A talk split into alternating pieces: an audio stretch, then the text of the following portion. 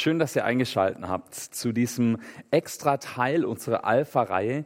Normalerweise im normalen Ablauf, wenn nicht Corona ist, dann gibt es immer so einen bestimmten Ablauf und in diesem Ablauf von Alpha, da ist irgendwo ein Wochenende, wo man zusammen verbringt und ähm, da gibt es drei oder fünf Einheiten eigentlich, aber drei, ähm, die ich besonders interessant finde. Die wollten wir euch nicht vorenthalten. Da geht es um den Heiligen Geist. Und es ist so, die sind ein bisschen kürzer als die normalen Einheiten ähm, äh, und die halte ich jetzt am Stück. Also je nach Zeit und je nachdem, wie ihr Lust habt, könnt ihr das entweder am Stück hören oder ihr könnt euch dreimal dafür treffen. Also wie gesagt, Heiliger Geist, ganz spannendes Thema, auch ein schwieriges Thema, aber auch unglaublich lohnenswert. Heiliger Geist. Ja, wenn man das schon so hört und da vielleicht jetzt nicht so damit aufgewachsen ist, aber auch wenn man damit aufgewachsen ist und ähm, ja, vielleicht noch nicht so drüber nachgedacht hat, dann ist ja oft die Frage, was ist das eigentlich? Ist das irgendwie so eine übernatürliche Kraft? Ist es irgendwie eine Ergänzung, so Gott, Vater und der Sohn und dann ist da noch der Heilige Geist? Das ist vielleicht eine neue Erfindung, ja, das gibt es auch immer wieder die Behauptung, dass es den noch gar nicht immer gab, dass den die Kirche erfunden hat oder sowas, ja. Aber wenn wir in die Bibel reinschauen, das machen wir hier ja öfter, dann sehen wir ab Vers 1, also genauer ab Vers 2, er war schon immer da. Er ist schon immer dabei gewesen. Ich nehme euch mal mit rein, 1. Mose, erstes Kapitel ab Vers 1. Am Anfang schuf Gott Himmel und Erde. Die Erde war formlos und leer und Finsternis lag über der Tiefe und der Geist Gottes schwebte über dem wogenden Wasser. Wir sehen also, der Geist Gottes war schon immer da. Er ist elementarer Bestandteil der Schöpfungsordnung Gottes. Und so im Verlauf der Geschichte ist er immer wieder auch einzelnen Leuten verliehen worden oder auf sie gelegt worden oder wie auch immer man das beschreiben will. Ja? Ähm, da gibt es den Bezalel, äh, der hat ähm, vom Heiligen Geist die Gabe bekommen, die Fähigkeit bekommen, die Bundeslade wunderschön zu gestalten, ja, das Zelt Gottes zu machen. Und er hat da das Wissen und ähm, die, die Fähigkeit bekommen, einfach diese ganzen Stoffe zu bearbeiten und das Gold zu schmieden und so weiter, was man da alles gebraucht hat und ähm, ist da super talentiert geworden. Oder Gideon, ja, ähm, der ein Führer von Israel war und der am Anfang super ängstlich war und sich nicht getraut hat, irgendwas zu machen und plötzlich Mut bekommen hat von Gott und gezeigt bekommen hat, was er tun soll und wie er sein, seine Leute auswählen soll und so weiter. Oder Simpson, ja, der die Gabe der Kraft bekommen hat, der nochmal die Gabe bekommen hat, einfach, einfach irrsinnige menschliche oder übermenschliche Kräfte zu entwickeln, ja. Also die abgefahrensten Sachen kann der Heilige Geist machen. Oder Propheten natürlich. Propheten haben den Heiligen Geist verliehen bekommen. Und äh, sie konnten besondere Worte sprechen, also Richtung geben, dem Volk Richtung geben und Hoffnung auch geben. In Jesaja 61 zum Beispiel ähm, sagt Jesaja über sich selbst, der Geist von Yahweh ruht auf mir, denn Yahweh hat mich gesalbt. Er hat mich gesandt, den Elenden die gute Botschaft zu bringen und zerbrochene Herzen zu verbinden, den Gefangenen zu verkünden, ihr seid frei und den Gefesselten, ihr seid los. Der Prophet Jesaja kann in Gottes Auftrag reden, weil er seinen Geist hat. Oder in Hesekiel 36 lesen wir, ich gebe euch ein neues Herz und einen neuen Geist. Das versteinerte Herz nehme ich aus eurer Brust und gebe euch ein lebendiges dafür. Ich lege meinen Geist in euch und bewirke, dass ihr meinen Gesetzen folgt und euch nach meinen Rechtsbestimmungen richtet. Gott verspricht hier seinem Volk seinen Geist. Und er sagt, erst mit dem Geist kann man so leben, wie es Gott gefällt. Und das ist das, was das Gesetz nicht geleistet hat. Gott hat den Leuten schon gezeigt, was ist richtig, was ist falsch. Er hat ihnen die Gebote gegeben, die Gesetze gegeben. Ja, wenn man Leute fragt heute, ja, was ist Christsein? Was gehört da dazu? Dann ist die Antwort oft, naja, irgendwie halt die zehn Gebote halten. Gutes tun, ja, in die Kirche gehen, keine Ahnung, solche Sachen. Ähm, aber das ist nur ein Teil davon. Und das zu tun, um irgendwie ein guter Christ zu sein, ist der völlig falsche Ansatz. Sondern weil wir Christen sind, ist unser Herz erneuert sind wir ganz neue Menschen und wollen gute Dinge tun. Wollen das tun. Und das bewirkt der Heilige Geist in uns. Der Heilige Geist macht uns zu neuen Menschen. Wir wollen plötzlich Dinge, von denen wir vorher gar nicht gedacht hätten, dass wir sie wollen. Und Gott verkündet noch viel mehr, er verspricht noch viel mehr. Und es ist richtig äh, eindrücklich geschildert in Joel 3 ab Vers 1. Und da sagt Gott, und danach werde ich meinen Geist auf alle Menschen ausgießen. Eure Söhne und Töchter werden prophetisch reden. Eure Alten werden Träume haben und eure jungen Männer Visionen. Sogar die Sklavinnen und Sklaven werde ich dann, über die werde ich dann meinen Geist ausgießen. Gott verspricht etwas fundamental Neues zu schaffen, etwas Neues zu tun. Der Heilige Geist wird nicht nur auf Einzelne gelegt, sondern, für, sondern auf jeden, der an Jesus glaubt. Der Heilige Geist wird ausgeschüttet. Das ist was revolutionär Neues, was revolutionär anderes. Und es fängt schon bei der Geburt von Jesus an, schon bei der Schwangerschaft. Maria bekommt den Heiligen Geist, Elisabeth bekommt den Heiligen Geist, Johannes der Täufer bekommt den Heiligen Geist, Jesus selbst bekommt den Heiligen Geist. Ja, eigentlich verrückt, wenn man so drüber nachdenkt, dass er ja selber Gott ist und den Geist Gottes bekommt. Aber das ist ein anderes Thema. Da können wir mal eine ganze Predigt draus machen. Und als er getauft wird, jedenfalls, da kommt er wieder hoch aus dem Wasser. Er wird äh, mit, mit Ganzkörper getauft im Jordan drin von Johannes dem Täufer. Und dann kommt er wieder raus und dann tut sich der Himmel auf und der Heilige Geist kommt sichtbar, physisch in Form einer Taube auf ihn herab dass es die Leute sehen. Und dann kommt eine Stimme, dies ist mein geliebter Sohn, an dem ich wohlgefallen habe. Und wenn wir dann so weiterlesen in der Bibel, wenn wir das Neue Testament uns anschauen, dann sehen wir, der Heilige Geist ist ein Tröster. Und er verleiht auch bestimmte Dinge. Er verleiht Kraft, Liebe, Besonnenheit. Das sind Eigenschaften, die wir bekommen, wenn wir mit dem Heiligen Geist erfüllt werden. Im Griechischen steht da oft der Parakletos. Das bedeutet so viel wie Begleiter, Anwalt, der uns vertritt. Ich habe das neulich mal gesagt, wir werden so oft angegriffen und angefeindet und fragen uns, Mensch, bin ich denn genug? Reicht's denn? Was wird Gott von mir denken? Kann Jesus mich noch lieben? Und so weiter. Und der Heilige Geist ist der, der für uns einsteht. Und ruft Einspruch. So ist es aber nicht. Ja? Jesus ist für diesen Mann oder für diese Frau gestorben und wir gehören zu ihm und wir sind gerettet. Der Geist ist ein Geist der Freiheit.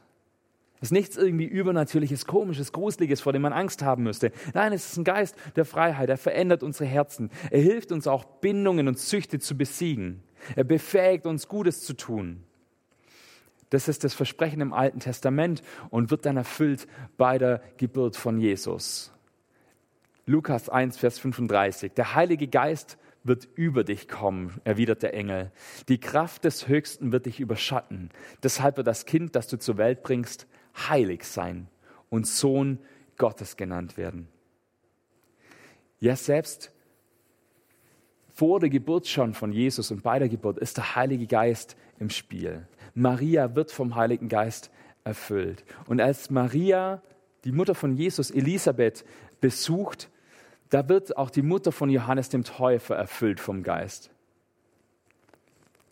Lukas 1, Vers 41. In diesem Augenblick wurde Elisabeth mit dem Heiligen Geist erfüllt. Und wer ist der? Da wird schon deutlich, wer ist der, der den Heiligen Geist bringt? Es ist Jesus. Jesus bringt uns den Heiligen Geist. Auch dazu nochmal eine Bibelstelle in Lukas 3, Vers 15. Das Volk war voller Erwartung und alle fragten sich, ob Johannes etwa der Messias sei, der versprochene Retter. Doch Johannes erklärte vor allen, ich taufe euch zwar mit Wasser, aber es wird einer kommen, der mächtiger ist als ich. Ich bin nicht einmal gut genug, mich zu bücken und ihm die Riemen seiner Sandalen zu lösen. Er wird euch mit heiligem Geist und mit Feuer taufen. Und da sehen wir schon diese Macht, die da drin steckt. Der Heilige Geist ist nicht irgendwie nur eine Randnotiz. Das ist viel, viel mehr. Und wir bekommen den Heiligen Geist, wenn wir mit Jesus in Berührung kommen. Und manchmal dauert es seine Zeit. Manchmal geschieht es nicht sofort. Also bei, bei, den einen ist es so, bei den anderen so. Aber wenn wir zu Jesus umkehren, dann sind wir wie ein trockener, verkrusteter Schwamm. Wir waren schon Jahre und vielleicht Jahrzehnte unterwegs ohne Jesus, ohne das, was Gott für uns will. Wir sind einfach unseren eigenen Ideen nachgelaufen. Und wir sind wie so ein Schwamm, der zwischen alt und ausgetrocknet und verkrustet ist. Und manche von euch kennen vielleicht noch die Originalschwämme. Ja, früher hatte man so richtige Schwämme in der Schule an der Tafel liegen. Ja, heute sind es Kunstschwämme. Ähm, aber früher gab es diese richtigen Schwämme. Und wenn man die ins Wasser getaucht hat, stellt euch das vor, dann ist erstmal gar nichts passiert. Und es kann auch bei dir der Fall sein, wenn du zu Jesus umkehrst und sagst zu ihm, Herr Jesus, ich möchte zu dir umkehren. Es kann sein, dass da noch gar nichts spürbar da ist. Und dann taucht man diesen Schwamm ein. Und erst nach so ein paar Sekunden, vielleicht also einer ganzen Zeit, weichen so langsam die Ränder auf. Die, die, da, wo die Löcher sind und am Rand, da, wo es geschnitten ist, da weicht es langsam auf und der Schwamm fängt an, Wasser zu ziehen und zieht immer mehr Wasser, immer mehr Wasser, bis er ganz durchdrungen ist von Wasser. Er ist im Wasser und das Wasser ist in ihm und er ist, das Wasser ist um ihn rum. Überall ist Wasser. So ist es mit dem Heiligen Geist. In Lukas 3, Vers 21 steht, zusammen mit den vielen Menschen hatte auch Jesus sich taufen lassen. Als er danach betete, riss der Himmel auf und der Heilige Geist kam sichtbar auf ihn herab. Anzusehen wie eine Taube und aus dem Himmel sprach eine Stimme, du bist mein lieber Sohn, an dir habe ich meine Freude. Das ist das, was ich vorher erzählt habe. Die Taufe von Jesus, das ist der Beginn seines öffentlichen Wirkens. Damals ist er so ungefähr 30 Jahre alt, plus minus, genau wissen wir es nicht. Und unmittelbar nach diesem Ereignis, wo er ähm, getauft wird, geht er in die Wüste. Er will fasten, er will sich konzentrieren, bevor er anfängt zu wirken, bevor er anfängt zu handeln. Und er fastet 40 Tage lang in dieser Wüste. Und danach bezieht er diesen Vers, den wir vorher gehört haben, aus Jesaja 61 auf sich. Jesus hatte also den Heiligen Geist und er verspricht ihn seinen Nachfolgern. Johannes 7 ab Vers 37. Am letzten Tag dem Höhepunkt des Festes, stellte sich Jesus vor die Menge hin und rief, wenn jemand Durst hat, soll er zu mir kommen und trinken. Wenn jemand an mich glaubt, werden Ströme von lebendigem Wasser aus, Inneren, aus seinem Inneren fließen, so wie es die Schrift sagt. Er meinte damit den Geist, den sie erhalten sollten, die an ihn glauben würden.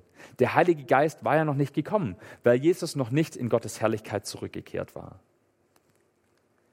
Wir sehen hier also, er bezieht Jesaja 61 auf sich. Aus mir werden Ströme des lebendigen Wassers fließen. Und da sehen wir dieses Bild von dem Wasser. Und es ist natürlich ein Symbol, dass hier eine Taufe geschieht, die so viel mehr ist als die Taufe von Johannes, der Leute zur Umkehr aufgerufen hat und sie physisch untergetaucht hat. In Apostelgeschichte 1 ab Vers 4 lesen wir dann, wie das passiert, wie die Leute den Heiligen Geist bekommen. Einmal aß er mit ihnen zusammen. Dabei wies er sie an, Jerusalem nicht zu verlassen. Wartet, bis die Zusage des Vaters in Erfüllung geht, die ihr von mir vernommen habt. Johannes hat mit Wasser getauft, aber ihr werdet schon bald, in ein paar Tagen mit dem Heiligen Geist getauft werden. Dann wenn aber der Heilige Geist auf euch gekommen ist, werdet ihr Kraft empfangen und als meine Zeugen auftreten. In Jerusalem, in ganz Judäa und Samarien und bis in den letzten Winkel der Welt. Der Heilige Geist war von Anfang an schon da. Und im Alten Testament war es dann so, dass einzelne Menschen den Heiligen Geist zu bestimmten Aufgaben bekommen haben. Aber Gott verspricht, den Heiligen Geist großflächiger zu schenken. Wir sehen, bei der Geburt von Jesus war der Heilige Geist schon stark beteiligt. Jesus ist vom Heiligen Geist erfüllt und er verspricht den Heiligen Geist seinen Nachfolgern. Und dann kommt Pfingsten. Da passiert etwas Übernatürliches. Und ich lade euch ein, macht jetzt kurz Pause. Bitte, macht jetzt wirklich kurz Pause, holt eine Bibel und lest Apostelgeschichte 2 ab Vers 1 bis Vers 13. Apostelgeschichte Kapitel 2 ab Vers 1 bis Vers 13. Da steht diese Geschichte, wie der Heilige Geist auf alle ausgeschüttet wird. Und wir sehen, es passiert etwas Übernatürliches. Man versteht es ja nicht, was da eigentlich passiert. Die Leute verstehen es nicht, was ist da gerade eigentlich abgegangen. Und sie suchen natürlich nach normalen Erklärungen, nach natürlichen Erklärungen. Aber Petrus erklärt dann, nein, nein, das hier ist alles so, wie es Gott sich gedacht hat. Und wir sind hier nicht betrunken oder sonst irgendwas und laufen rum und erlauben uns was, sondern der Heilige Geist ist uns, auf uns ausgeschüttet worden. Und er zitiert noch Joel 3. Und dann fragen die Menschen, was sollen wir tun? Was sollen wir jetzt tun, wo Joel 3 in Erfüllung gegangen ist, dass der, Mensch, äh, der Geist auf alle Menschen ausgeschüttet wird, dass jeder den Heiligen Geist bekommen kann? Und Petrus macht ein Angebot und das gilt auch für euch. Petrus sagt, ändert eure Einstellung und lasst euch auf die Vergebung eurer Sünden hin im Namen von Jesus, dem Messias, taufen. Dann werdet ihr als Gabe Gottes den Heiligen Geist bekommen. Denn diese Zusage gilt euch und euren Kindern und allen, die jetzt noch weit weg sind. Sie gilt allen, die der Herr, unser Gott, noch hinzurufen wird. Das ist die Zusage. Wer an Jesus glaubt, bekommt den Heiligen Geist. Es gilt auch für uns. Und es gilt auch für dich. Jede Erfahrung ist da anders. Ich habe das mit dem Schwamm versucht zu erklären. Der eine saugt sich sofort voll, der andere, da dauert es vielleicht auch ein bisschen. Aber das Versprechen des Vaters gilt auch für uns. Die Gabe des Heiligen Geistes können nicht nur ganz besondere Menschen mehr nur äh, bekommen, zu ganz bestimmten Zeiten, für ganz bestimmte Zwecke. Nein, der Heilige Geist ist jetzt für jeden da. Das ist Ende von Teil 1. Ich mache gleich mit Teil 2 weiter. Wenn ihr wollt, könnt ihr, wie gesagt, an dieser Stelle einfach weiter mit zuhören oder ihr könnt den zweiten Teil wann anders anschauen.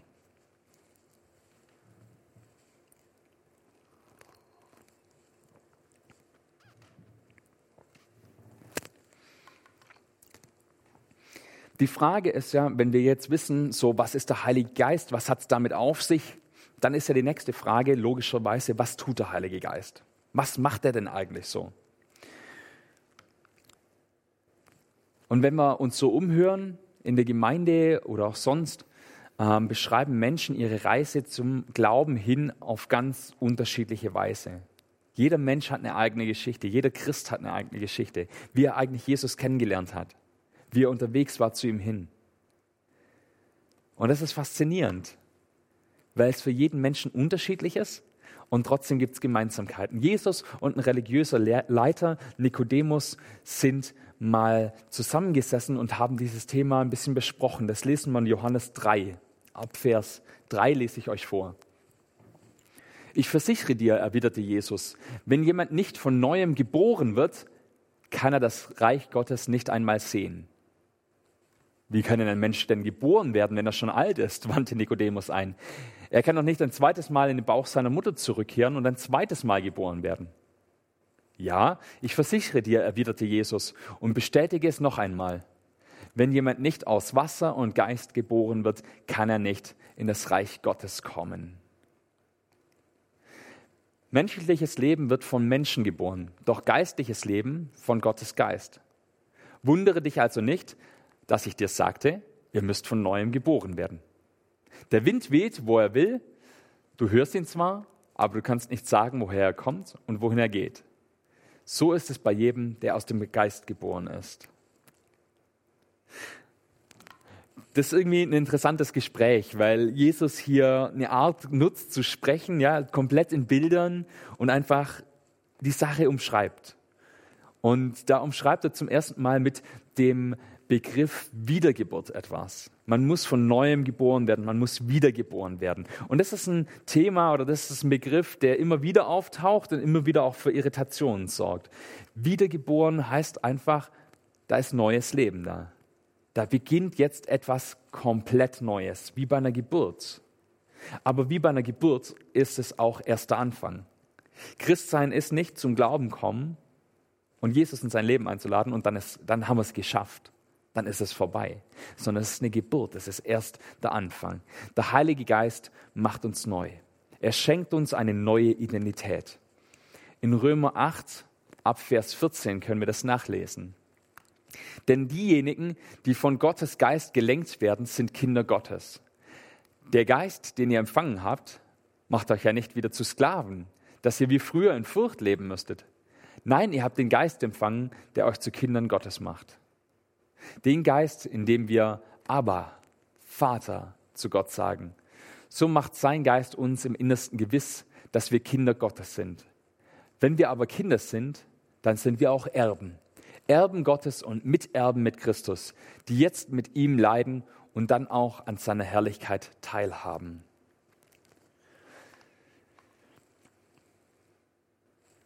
Hier beschreibt Paulus die ganze Sache mit einer Adoption. Ja, also Jesus hat es mit einer Geburt verglichen. Paulus vergleicht die Sache, wie wir den Heiligen Geist bekommen und wie er uns eine neue Identität schenkt, mit einer Adoption. Der Geist macht uns zu Kindern Gottes.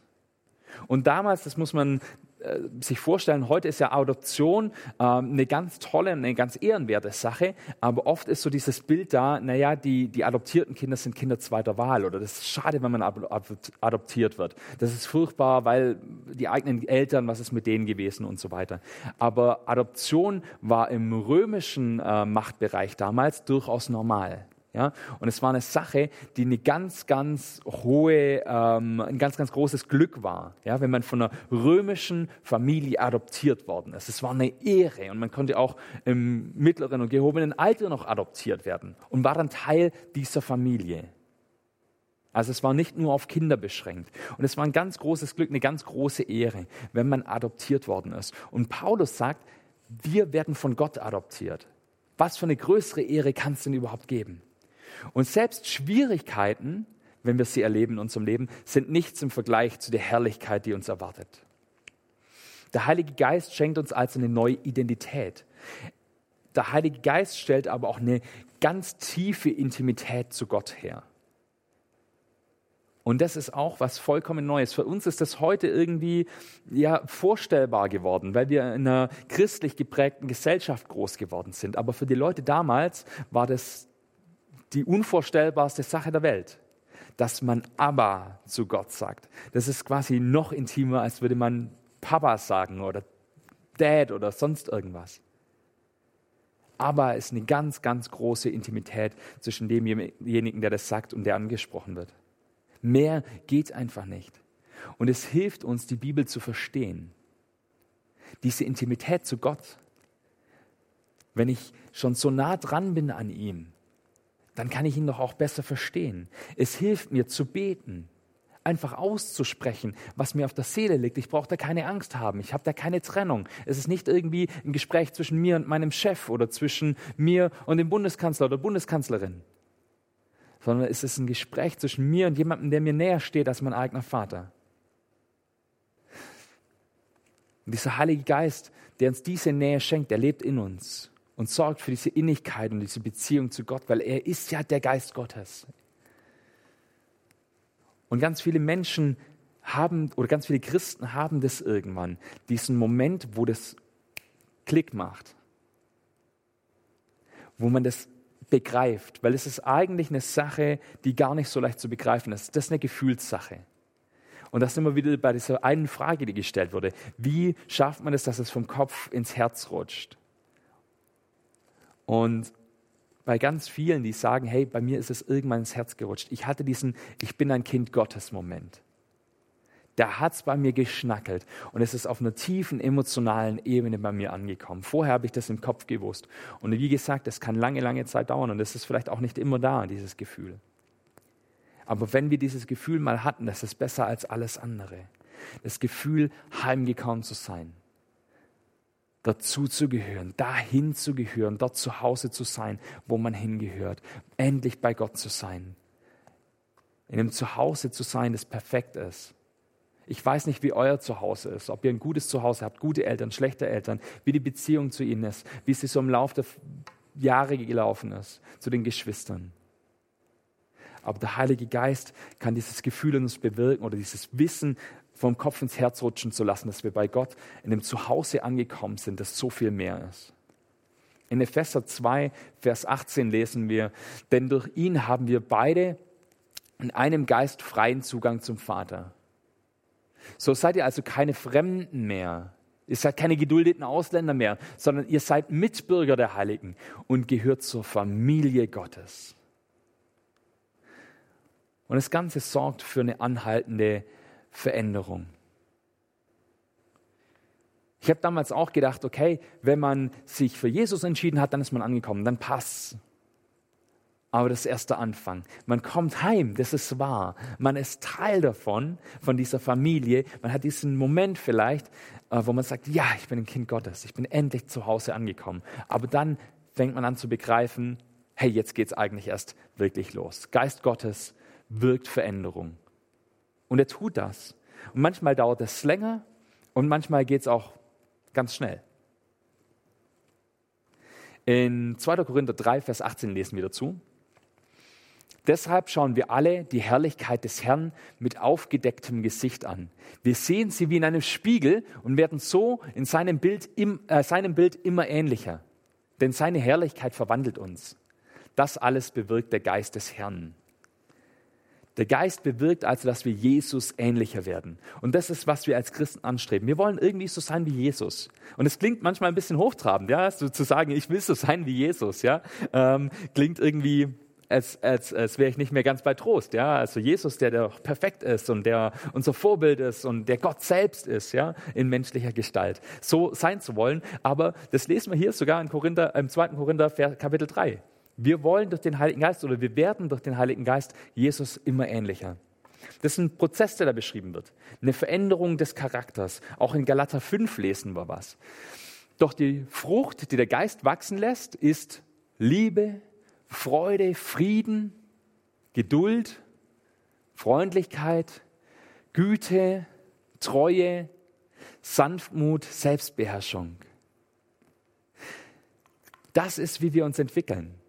Also wenn du irgendwie dir Sorgen gemacht hast, ja, was macht, macht denn jetzt der Heilige Geist aus mir? Was macht diese ganze Entscheidung für Jesus aus mir? Jetzt kommt er da mit dem Heiligen Geist ums Eck und jetzt muss ich da auch noch irgendwie oder so. Nee, keine Angst. Das ist die Veränderung, die Transformation, die Jesus in uns anstoßen möchte. Zu diesen Dingen. Liebe, Freude, Frieden, Geduld, Freundlichkeit, Güte, Treue, Sanftmut und Selbstbeherrschung. Das sind doch gute Dinge, die wir alle anstreben sollten, aber wir können es aus uns oft nicht. Aber die Bibel sagt uns zu, wenn wir den Heiligen Geist haben, dann entwickeln wir uns in diese Richtung. Das ist die Marschrichtung. Wir werden mehr Liebe erfahren und auch mehr Liebe geben können. Liebe wird wachsen für Gott und für andere und für uns selbst auch. Wir werden Freude erfahren. Eine Freude, die tiefer ist als nur Spaß. Also ich bin ein spaßiger Mensch, ja, ich mache das gern, ich lade gern Leute zu Feiern ein oder mache was Lustiges oder ich habe auch immer mal einen Spruch auf den Lippen, aber die Freude, die wir in Jesus bekommen, die ist tiefer als Spaß. Spaß ist oberflächlich, der ist abends wieder verflogen. Wenn ich abends ins Bett leg und es war alles nur gespielt, dann ist der Spaß weg. Aber Jesus gibt uns eine Freude ins Herz. Und er gibt Friede, nicht nur oberflächlich, nicht an Umstände gebunden, sondern Frieden, der tiefer ist als das, was wir uns vorstellen, tiefer ist als das, was die Welt uns geben kann.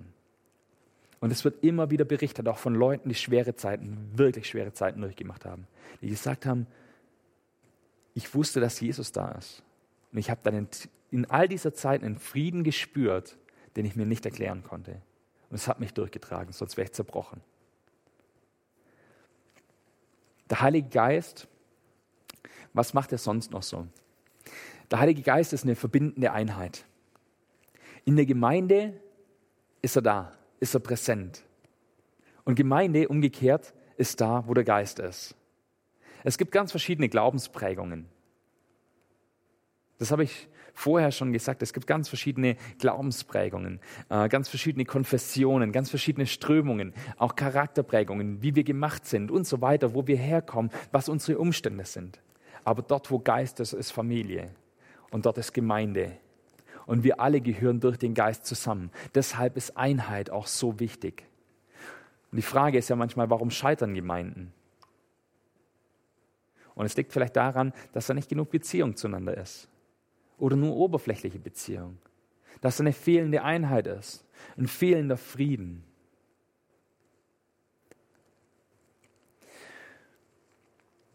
Noch was, das der Heilige Geist tut.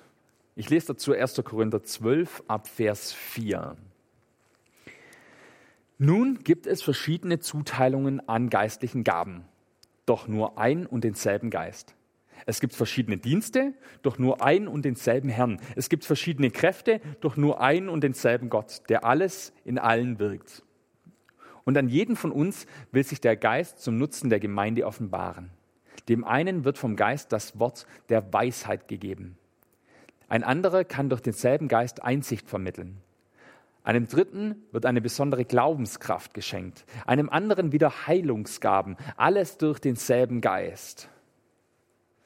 Der Geist ermächtigt den einen, Wunder zu wirken, den anderen lässt er Weisungen Gottes verkündigen. Ein dritter erhält die Fähigkeit zu unterscheiden, was vom Geist Gottes kommt und was nicht. Einer wird befähigt, in nicht gelernten fremden Sprachen zu reden und ein anderer sie zu übersetzen. Das alles wird von ein und demselben Geist bewirkt, der jedem seine besondere Gabe zuteilt, wie er es beschlossen hat.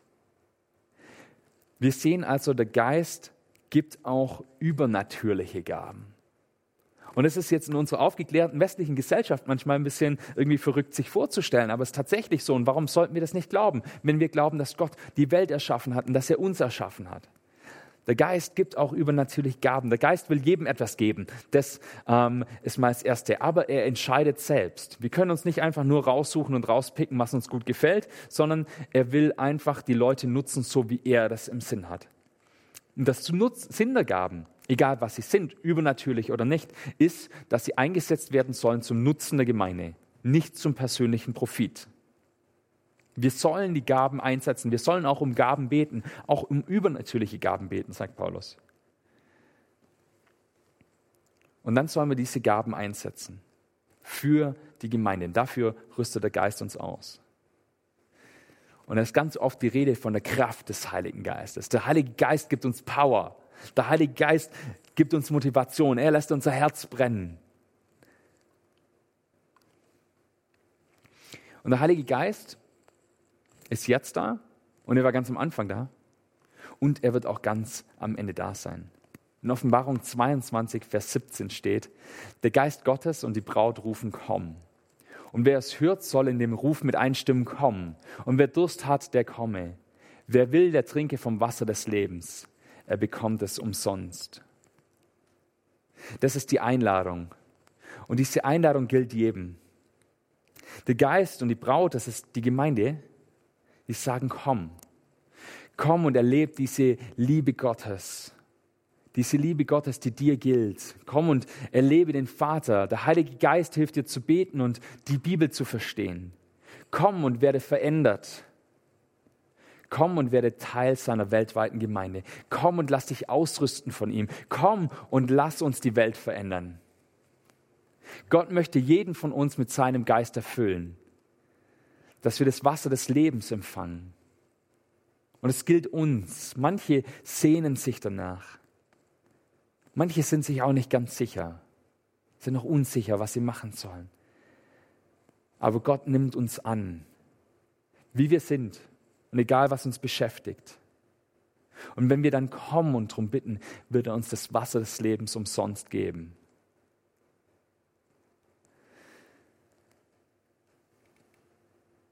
Anselm von Canterbury hat gesagt, ich versuche nicht zu verstehen, damit ich glauben kann, sondern ich glaube, damit ich verstehen kann. Und dazu möchte ich dich einladen. Versuch's einfach. Fang an zu glauben. Wag diesen Schritt. Komm und lass dir von Jesus das lebendige Wasser geben. Sei dabei. Frag ihn nach dem Heiligen Geist. Lad ihn ein in dein Leben. Wag den Schritt und vielleicht kommt das Verständnis hinterher. Was hast du zu verlieren? Das sind wir am Ende von Teil 2 unserer Reihe zum Heiligen Geist.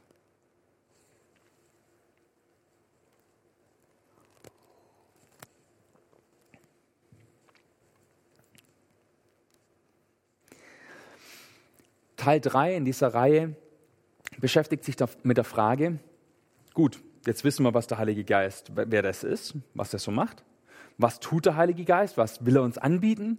Und jetzt natürlich die finale Frage, wie kann ich jetzt mit dem Heiligen Geist erfüllt werden? Und das sage ich euch eins, jeder Christ hat den Heiligen Geist. Und wer den Heiligen Geist nicht hat, gehört nicht zu Christus. Es gibt da keine Zweiklassengesellschaft. Ja, es gibt in manchen Gemeinden oder in manchen theologischen Strömungen diese Auffassung, ja, es gibt so eine Zweiklassengesellschaft an Christen. Ja, es gibt Leute, die kommen und die werden Christen und dann musst du aber nochmal speziell Christ werden und den Heiligen Geist kriegen. Nein, wenn du Jesus in dein Leben einlädst, bekommst du den Heiligen Geist. Wenn du ihn als Retter annimmst, dann bekommst du den Heiligen Geist. Der ist einfach mit dabei. Aber ähm, es gibt sowas, das nennt sich oder das umschreibe ich jetzt einfach mal mit vom Heiligen Geist erfüllt sein. Also so richtig den Heiligen Geist in dir spüren. Die Power spüren, von der ich vorher geredet habe. Und ich lese euch dazu Epheser 5, Vers 18 vor. Lasst euch vom Heiligen Geist erfüllen. Ja, Lasst euch wirklich erfüllen. Der Heilige Geist, der soll wirklich in euer Leben treten und nicht nur irgendwie so dabei sein und, und so mitschwimmen, sondern er will euch wirklich Power geben. Er will wirklich da sein und uns Begeisterung geben. Bleibt dran. Immer und immer wieder. Das ist hier, was Epheser 5, Vers 18 sagt. Lasst euch vom Heiligen Geist erfüllen. Das ist im Präsens geschrieben. Und es ist ein Präsens, der etwas signalisiert, was immer und immer wieder passiert. Also es gilt jetzt nicht nur für euch, die ihr vielleicht Alpha eingeschaltet habt und zum ersten Mal hier irgendwas über Jesus hört oder zum vielleicht wiederholt mal was über Jesus hört und mit ihm unterwegs sein sollt, sondern für jeden, der sich das anschaut, für jeden, der auch in der Gemeinde ist. Und auch wenn ihr euch jetzt für Jesus entscheidet ähm, oder euch schon entschieden habt, dann gilt es, dass ihr euch immer und immer wieder vom Heiligen Geist erfüllen lassen sollt. Dass ihr immer wieder Gott fragen sollt. Hey, gib mir den Heiligen Geist, mach, dass er wirkt in mir. Und dann ist es wie so ein Schwamm, der ins Wasser getaucht ist. Ja? Und den, das Bild habe ich vorher schon mal gebracht und da habe ich euch gezeigt, ja, bei manchen geht das schneller, bei manchen langsamer. Aber ähm, wenn der, Heil, äh, der, der Heilige Geist, sage ich schon, wenn der Schwamm mal im Wasser drin ist und wenn die Krusten ange, äh, angeweicht sind und, und er sich dann vollsaugt mit Wasser, dann ist er irgendwann voller Wasser und dann ist da nichts mehr verkrustet. Und das Wasser ist in ihm und das Wasser ist um ihn rum und, und er ist Teil vom Wasser. Und wenn du ihn rausholst, dann ist da das Wasser immer noch drin. Und die Apostelgeschichte zeigt uns, wie verschiedene Menschen vom Heiligen Geist erfüllt werden und wie das das dann abgeht und was das für Auswirkungen hat. Nämlich zum Beispiel ähm, möchte ähm, uns der Heilige Geist eine Sehnsucht geben. Und bei manchen Menschen ist die auch schon da. Manche Menschen haben eine tiefe Sehnsucht in sich. Manche Menschen sind vielleicht anderen Leuten begegnet, die das schon erlebt haben, die so eingetaucht worden sind in den Heiligen Geist, die voll waren und, und übergelaufen sind und davon erzählt haben. Und es hat vielleicht eine Sehnsucht ausgelöst. Manche haben davon gehört und, und, warten irgendwie drauf, dass ihnen das mal jemand sagt, wie das funktioniert mit dem Heiligen Geist. Wie die Jünger an Pfingsten. Auch sie haben nicht sofort den Heiligen Geist bekommen, wo Jesus wieder zum Vater zurückgegangen ist, sondern sie haben darauf gewartet, dass der Heilige Geist sie erfüllt. Und das ist eine wichtige Voraussetzung, dass wir Sehnsucht haben für den Heiligen Geist, dass wir wirklich offen sind dafür. Und das sind wir beim nächsten Punkt. Dass wir uns danach sehnen und dass wir offen sind für den Heiligen Geist. Das ist ganz wichtig, um mit ihm erfüllt zu werden. Es gibt Menschen, die sind dafür offen. Ich lese mal vor aus Apostelgeschichte Kapitel 8. Als nun die Apostel in Jerusalem hörten, dass die Leute in Samarien die Botschaft Gottes angenommen hatten, schickten sie Petrus und Johannes zu ihnen. Nach ihrer Ankunft beteten beide für sie, dass Gott ihnen den Heiligen Geist geben möge. Denn er war noch auf keinen von ihnen herabgekommen. Sie waren nur auf den Namen des Herrn Jesus getauft worden. Nach dem Gebet legten Petrus und Johannes ihnen die Hände auf und jetzt empfingen sie den Heiligen Geist. Die haben also Philippus predigen gehört und haben die gute Nachricht für sich angenommen. Die haben sich sogar taufen lassen und waren dann offen, den Heiligen Geist zu bekommen. Ja, dass der Heilige Geist sie wirklich ausgefüllt hat. Wer offen für den Heiligen Geist ist, der kann den Heiligen Geist empfangen. Wir sollen uns oder wollen uns danach sehnen. Wir wollen offen sein dafür. Es gibt aber auch natürlich eine andere Herangehensweise. Es gibt Menschen, die dem Ganzen feindlich gegenüber eingestellt sind. Ja? Und vielleicht ist hier auch jemand, der sagt, na nee, also es geht mir jetzt schon irgendwie zu weit, ja, und dann der Heilige Geist ist dann irgendwie mit, in mir drin und der will mich dann in bestimmte Richtungen lenken oder prägen, das will ich alles nicht. Ja? Ähm, und das kann sein, dass wir am Anfang vielleicht so eine Einstellung haben. Auch Paulus hatte zum Beispiel so eine Einstellung am Anfang. Er war dem sehr feindlich, sehr ablehnend äh, gestimmt. Apostelgeschichte 8, Vers 3. Aber Saulus, also das ist der andere Name von Paulus, wollte die Gemeinde vernichten. Überall durchsuchte er die Häuser der Gläubigen und ließ Männer wie Frauen gewaltsam abführen und ins Gefängnis bringen. Das ist schon eine ganz schöne Ablehnung. Das ist richtig Feindschaft, ja, zum Heiligen Geist, zu Jesus. Aber, ah ja, genau. Und äh, Paulus war komplett so eingestellt. Er war beim Tod von Stephanus dabei. Er war Zeuge vom Tod von Stephanus und hat es auch bezeugt, ja, dass es alles und dass der Stephanus wirklich tot war. Er hat Christenverfolgen durchgeführt im Auftrag des Hohen Rates. Aber dann passiert eine Veränderung, von der habe ich schon ein, zwei Mal gesprochen. Jesus, der auferstandene Jesus, begegnet ihm auf dem Weg nach Damaskus. Und Paulus erblindet und er betet und er fastet. Und dann kommt Hananias zu ihm. Da steht, da ging Hananias in jenes Haus, wo Paulus oder Saulus eben war. Und er legte Saulus die Hände auf und sagte, Saul, mein Bruder, der Herr hat mich geschickt. Jesus, der dir auf dem Weg hierher erschienen ist, du sollst wieder sehen können und mit dem Heiligen Geist erfüllt werden.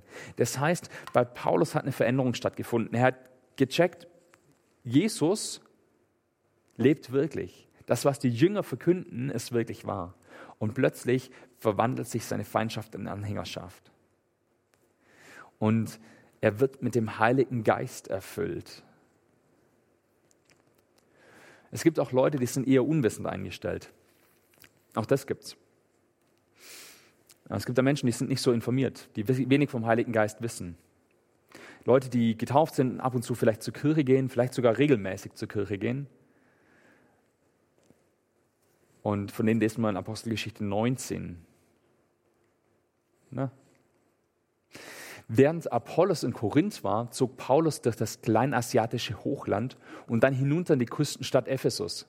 Dort traf er einige Männer, die er zunächst für Jünger des Herrn hielt. Er fragte sie, habt ihr den Heiligen Geist empfangen, als ihr zum Glauben gekommen seid? Sie erwiderten, wir haben noch nicht einmal gehört, dass der Heilige Geist schon gekommen ist. Was für eine Taufe habt ihr denn empfangen? fragte er weiter. Die Taufe des Johannes, erwiderten sie. Da sagte Paulus, Johannes rief die Menschen auf, ihre Einstellung zu ändern und taufte sie dann. Doch er sagte ihnen dabei, dass sie an den glauben sollten, der nach ihm kommen würde, an Jesus. Als sie das hörten, ließen sie sich auf den Namen von Jesus, dem Herrn, taufen. Und als Paulus ihnen die Hände aufgelegt hatte, kam der Heilige Geist auf sie. Da redeten sie in Fremdsprachen und machten prophetische Aussagen. Also hier sehen wir, manchmal ist die Einstellung eine falsche. Manchmal ähm, wissen die Leute einfach nicht genug davon. Die Leute wussten einfach nicht genug davon, wie ist es jetzt mit, mit dem Heiligen Geist, wie ist das mit der Taufe. Und sie haben die Taufe des Johannes empfangen. Und Johannes hat zur Buße aufgerufen. Sie werden also, als sie gefragt worden sind und als sie offen dafür für sind, auf den Namen Jesu getauft. Und Paulus betet für sie und legt ihnen die Hände auf. Und dann hat es manchmal auch eine unerwartete Komponente. Es gibt da Menschen, die hätten vielleicht gar nicht damit gerechnet oder von denen hätten wir gar nicht damit gerechnet, dass sie den Heiligen Geist bekommen. Damals waren die Menschen oder war die Menschheit aus Sicht der Juden geteilt in Juden und Heiden. Es gab die Juden und alle anderen, ja? Und Gott hat es sich nur den Juden offenbart. Und auch die allerersten Juden waren, äh, die allerersten Christen waren nur Juden. Und man dachte irgendwie, man könne nur Christ werden, indem man vorher Jude wird. Diese Vorstellung war ganz verbreitet.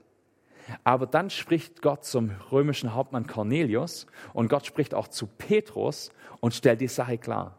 Und er sagt, nein, nein, es können alle, alle Christen werden, alle gehören zu mir gehören, alle können den Heiligen Geist bekommen.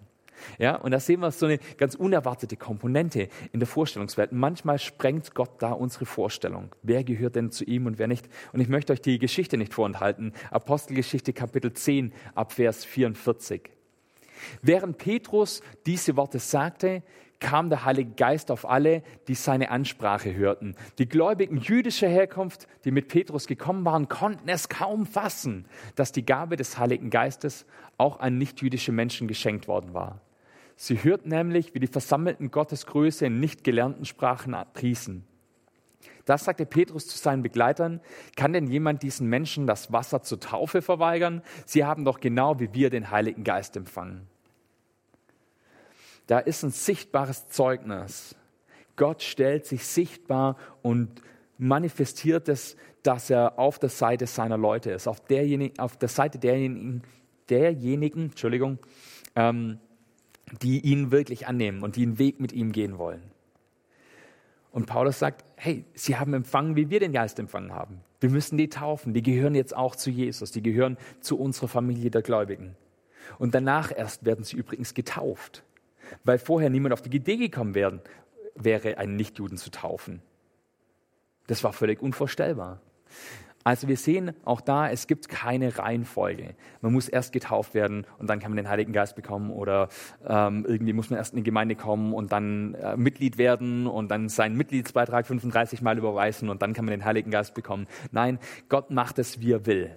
Und er macht es manchmal vielleicht sogar unerwartet. Was passiert, also wenn jemand den Heiligen Geist empfängt. Und die Bibel sagt eindeutig, dann wird die Liebe Gottes in unsere Herzen ausgegossen.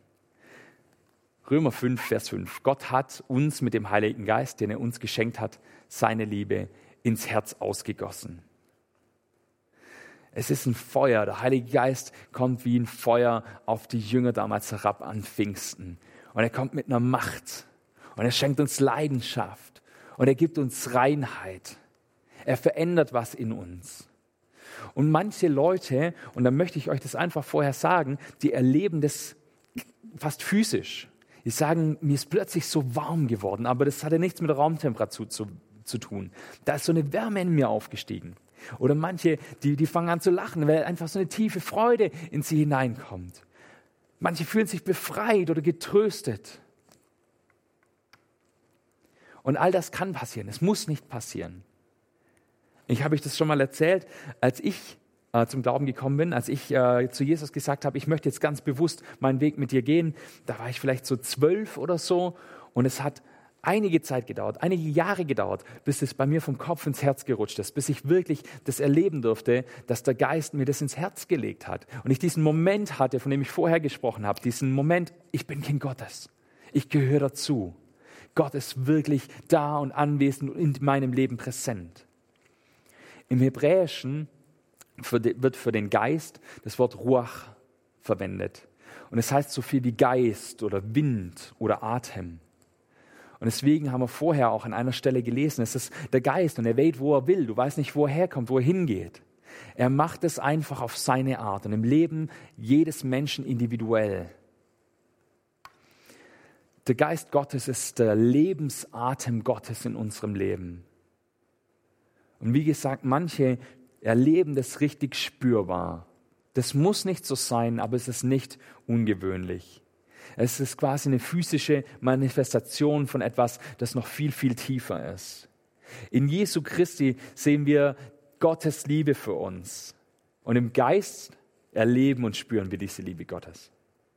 Ich sage das nochmal. In Jesus, wenn wir Jesus anschauen, wenn wir die Bibel lesen, dann sehen wir, was Gottes Liebe für uns macht. Und im Geist dürfen wir das erleben und spüren.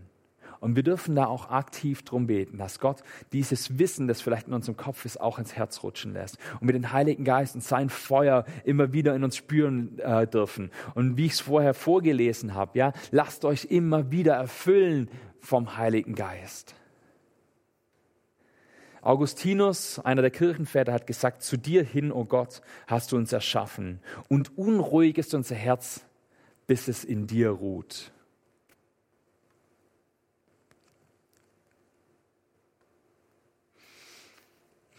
Was sind die Folgen, wenn wir vom Heiligen Geist erfüllt sind? In der Bibel können wir das gut nachlesen, ja, auch in dieser Geschichte, in der Apostelgeschichte, als die Jünger endlich den Heiligen Geist bekommen.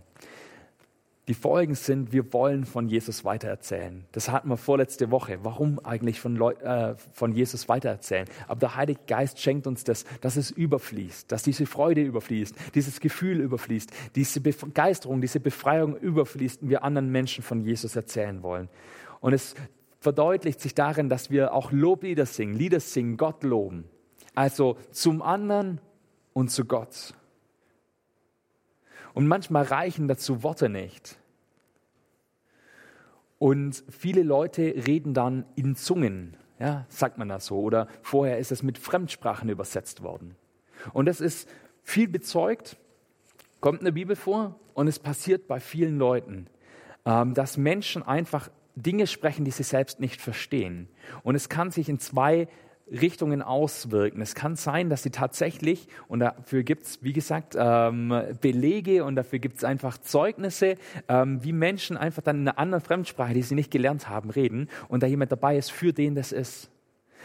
Gott spricht durch sie zu jemand anderem, der das verstehen kann. Das ist Sprechen in Fremdsprachen, aber fast noch öfter kommt es vor, dass diese Menschen unverständlich sprechen. Und die Bibel spricht davon oder sagt, dass das, ähm, dass das quasi die Sprache der Engel ist.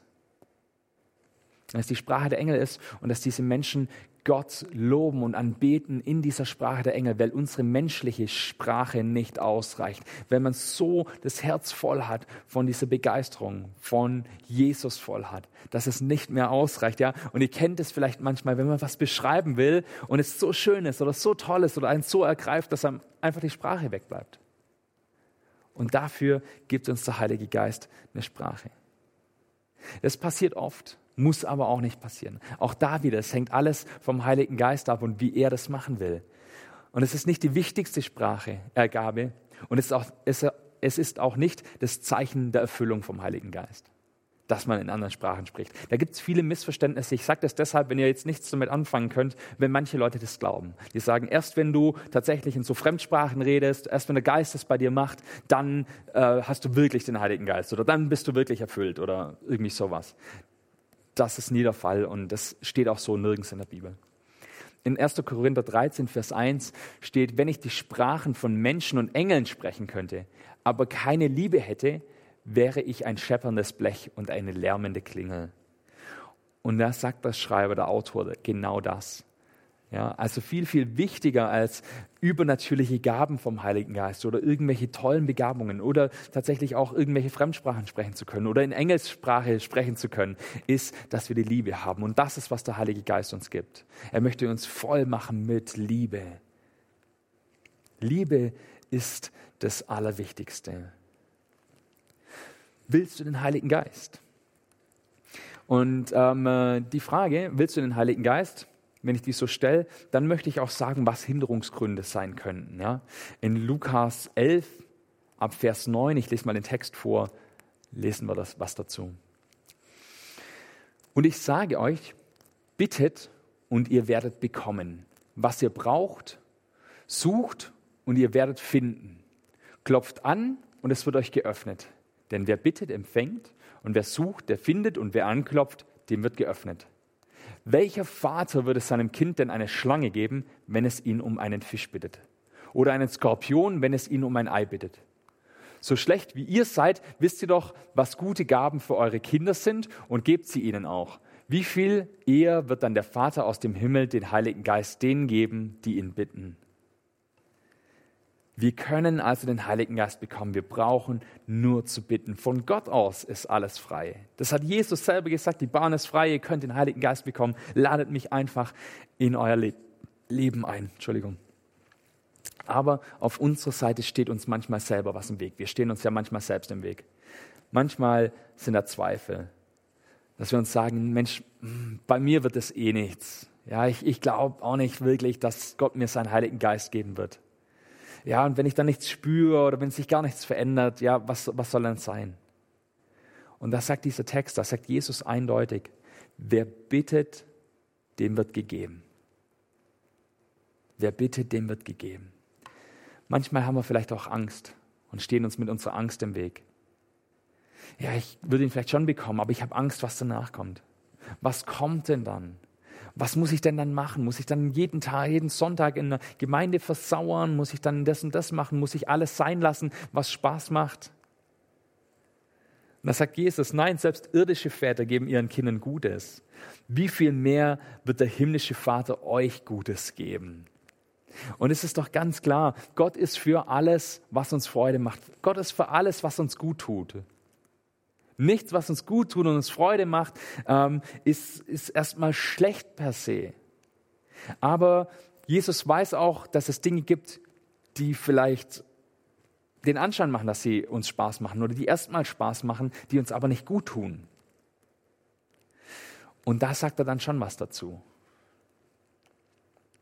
Aber wir dürfen darauf vertrauen, selbst irdische Väter, selbst wir geben doch unseren Kindern das Allerbeste. Wir sind doch so begeistert von unseren Kindern. Und Gott ist unser Vater im Himmel. Er ist der, den wir Abba nennen dürfen. Er würde uns nie was Schlechtes wollen. Und drittens, manchmal denken wir vielleicht, dass wir unwürdig sind. Denken wir vielleicht, ich kann es nicht, ich, ich weiß noch nicht genug, ich, ich bin zu schlecht dafür. Äh, ich doch nicht, ja. Aber das sagt Jesus nicht, wer würdig ist, empfängt, sondern er sagt, wer bittet, der empfängt. Wer bittet, der empfängt. Und das ist eigentlich alles, was es zum Heiligen Geist zu sagen gibt. Wenn du den Heiligen Geist bekommen möchtest, wenn du mit Jesus ein Leben anfangen möchtest, dann tu es. Dann zöger nicht länger. Und ich möchte jetzt ein Gebet sprechen, dass jeder, der möchte, mitsprechen kann.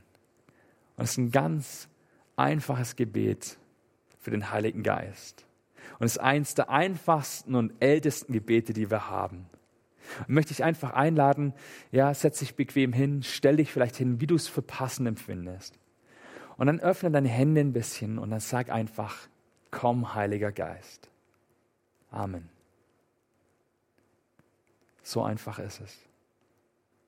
Auch du kannst den Heiligen Geist bekommen, auch du kannst ein Leben mit Jesus anfangen. Auch du kannst mit dem Heiligen Geist erfüllt werden. Amen.